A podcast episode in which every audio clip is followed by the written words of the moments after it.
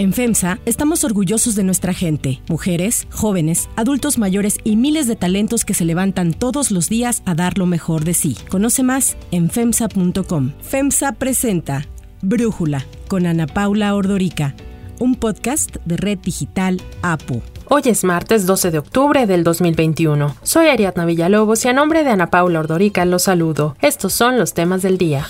1. Los privilegios de Emilio Lozoya. Creo que es legal, pero es inmoral el que se den estas cosas es eh, una imprudencia, para decirlo menos, un acto de provocación, porque este señor fue director de Pemex y está como testigo protegido, le llaman de otra manera, pero eso es, una gente que está recibiendo un trato especial porque decidió dar a conocer toda la corrupción. Así es como el presidente Andrés Manuel López Obrador calificó la presencia de Emilio Lozoya, exdirector de Petróleos Mexicanos y testigo protegido de la Fiscalía General de la República en el restaurante Junán de la Ciudad de México durante el fin de semana, y es que al exfuncionario no le fue interpuesto el arresto domiciliario como medida cautelar, sino que debe portar un brazalete para conocer su ubicación y firmar ante el Ministerio Público cada 15 días su libertad condicional. Recordemos que Lozoya se declaró culpable de actos de corrupción en la compra de la planta de agronitrogenados a Altos Hornos de México, la cual fue pagada a sobreprecio generando un daño a la administración pública en el sexenio de Enrique Peña Nieto. El exdirector de Pemex se acogió al criterio de oportunidad brindado por la Fiscalía y ha denunciado a otros funcionarios del sexenio pasado por haber recibido sobornos por parte de la empresa brasileña Odebrecht para aprobar contratos a través de la reforma energética de 2014. Luego de que el presidente López Obrador pidió a la Fiscalía General de la República informar sobre el caso de Emilio Lozoya, la FGR afirmó que el próximo 3 de noviembre concluye la más reciente prórroga concedida a la defensa del exfuncionario en los casos de Odebrecht y agronitrogenados para que aporte pruebas a su favor. Destacó que los procesos en contra del exdirector de Pemex y de quienes recibieron los sobornos continuarán con la transparencia con la que se ha llevado el caso. El Instituto Nacional de Migración informó ayer por la tarde que mantienen las listas de control migratorio a Emilio Lozoya con el propósito de verificar y registrar sus movimientos en los puntos destinados al tránsito internacional de personas, ya sean aéreos, marítimos o terrestres, así como informar de los mismos a las autoridades internacionales.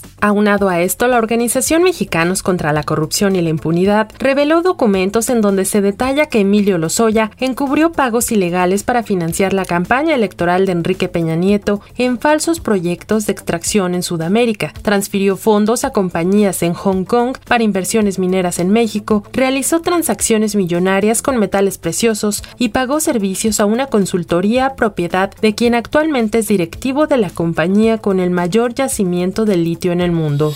2. Reforma eléctrica. Los privados van a estar en el mercado en el 46% y no se les va a nacionalizar ni nada, ni un tornillo ni una tuerca. La secretaria de Energía, Rocío Nale, defendió la iniciativa de reforma eléctrica que el presidente Andrés Manuel López Obrador envió al Congreso, al afirmar que no se va a nacionalizar nada, por lo que la iniciativa privada podrá hacer negocios en la generación de energía eléctrica en una auténtica competencia justa y pareja. Nale recordó que la iniciativa enviada el pasado 30 de septiembre establece que la Comisión Federal de Electricidad generará como mínimo el 54% de la energía eléctrica, mientras que la iniciativa privada el 46%. La funcionaria aseguró que en la administración pasada se creó un mercado paralelo donde se simulaba tener socios para vender electricidad utilizando las líneas de transmisión de la CFE e incurriendo en fraude fiscal. Además, aseguró que el objetivo de esta reforma es garantizar que se siga llevando energía constante las 24 horas a 46.2 millones de usuarios a precios bajos. Con respecto al litio, Nale indicó que es un mineral propiedad de la nación, por lo que descartó que se vayan a entregar concesiones para su explotación. Para Brújula, este es el análisis que realiza Gonzalo Monroy,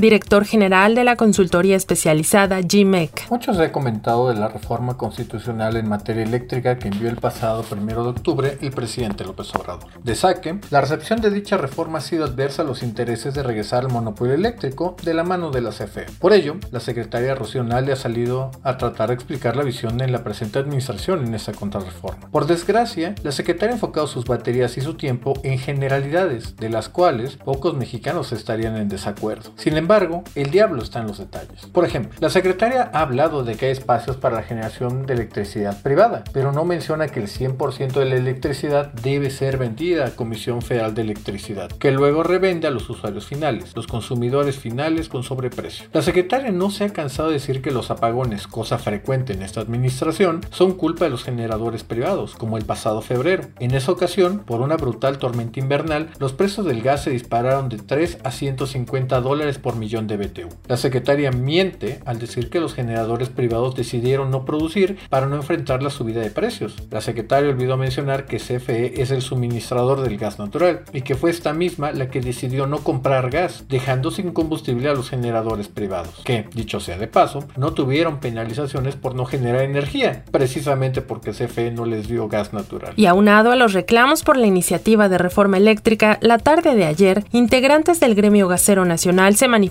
afuera de la CENER para exigir una respuesta favorable por parte de las autoridades sobre el costo del gas LP, pero tras más de dos horas de reunión con autoridades de la Secretaría de Energía y no tener una respuesta positiva ante sus exigencias de que las ganancias por repartir el gas sean de mínimo 30 pesos por pipa, decidieron realizar diferentes bloqueos en avenidas de la Ciudad de México. Más tarde, elementos de la Secretaría de Seguridad Ciudadana acudieron a los puntos ocupados por los manifestantes como parte de un operativo para liberar las arterias viales que derivó en conatos de enfrentamiento. Luego de esto, la Secretaría de Energía emitió un comunicado sobre la manifestación de gaseros y condenó la violencia y desorden causado en la capital del país por los integrantes de este gremio. 3. La carta de Biden.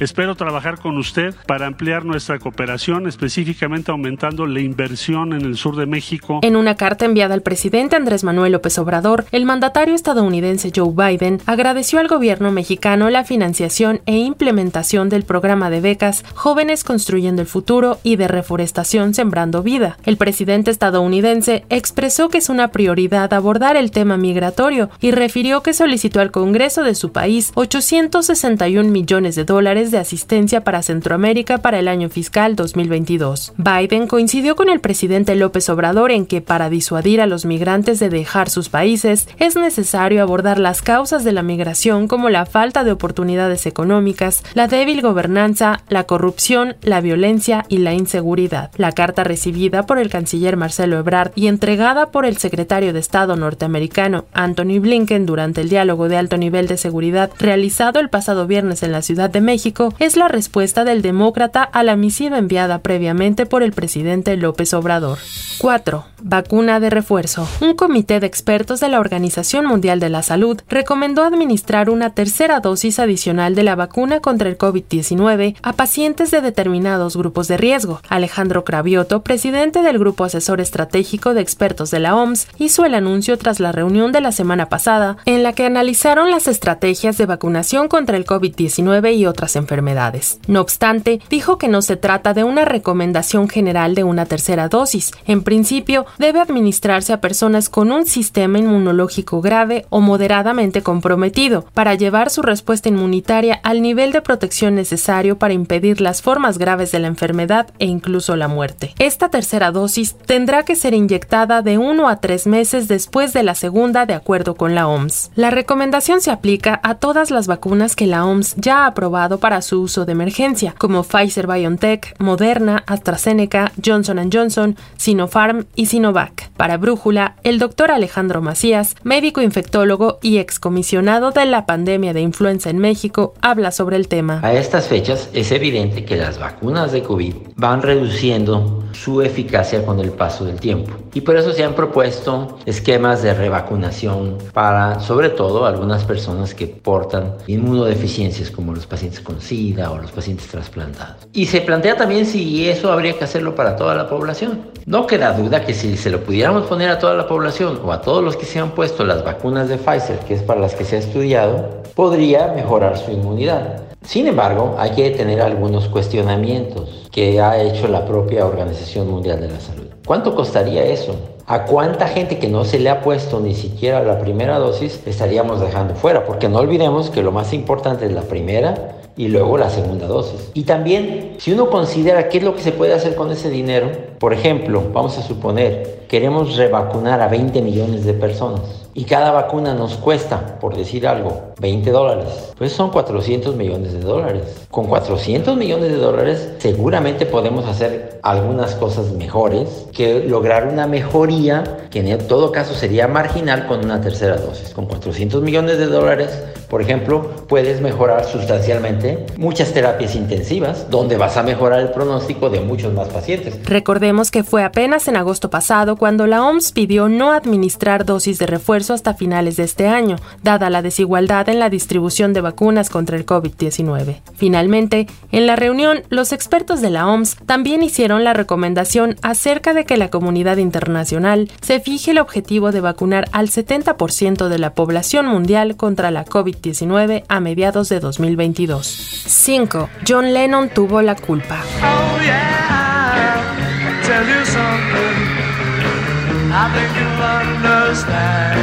De acuerdo con la cadena BBC, el músico británico Paul McCartney aseguró que contrario a lo que se ha creído por décadas, él no instigó la separación de los Beatles en 1970 fue nuestro Johnny, aseguró McCartney refiriéndose a John Lennon. La cadena pública británica señala que por más de 50 años se culpó a Paul McCartney de la separación del grupo porque en un comunicado, al sacar su primer álbum en solitario, afirmó que no podía vislumbrar un retorno a colaborar con Lennon en la composición de letras. Sin embargo, en una entrevista para BBC Radio que será emitida el 23 de octubre, McCartney aseguró que Lennon entró en una habitación un día y dijo sin más preámbulos, dejo los Beatles debido a que quería empezar una nueva vida con Yoko. McCartney aseguró que él no estaba listo para dejar la banda, pues era su vida y en ese momento estaban haciendo cosas bastante buenas que él considera podían haber seguido.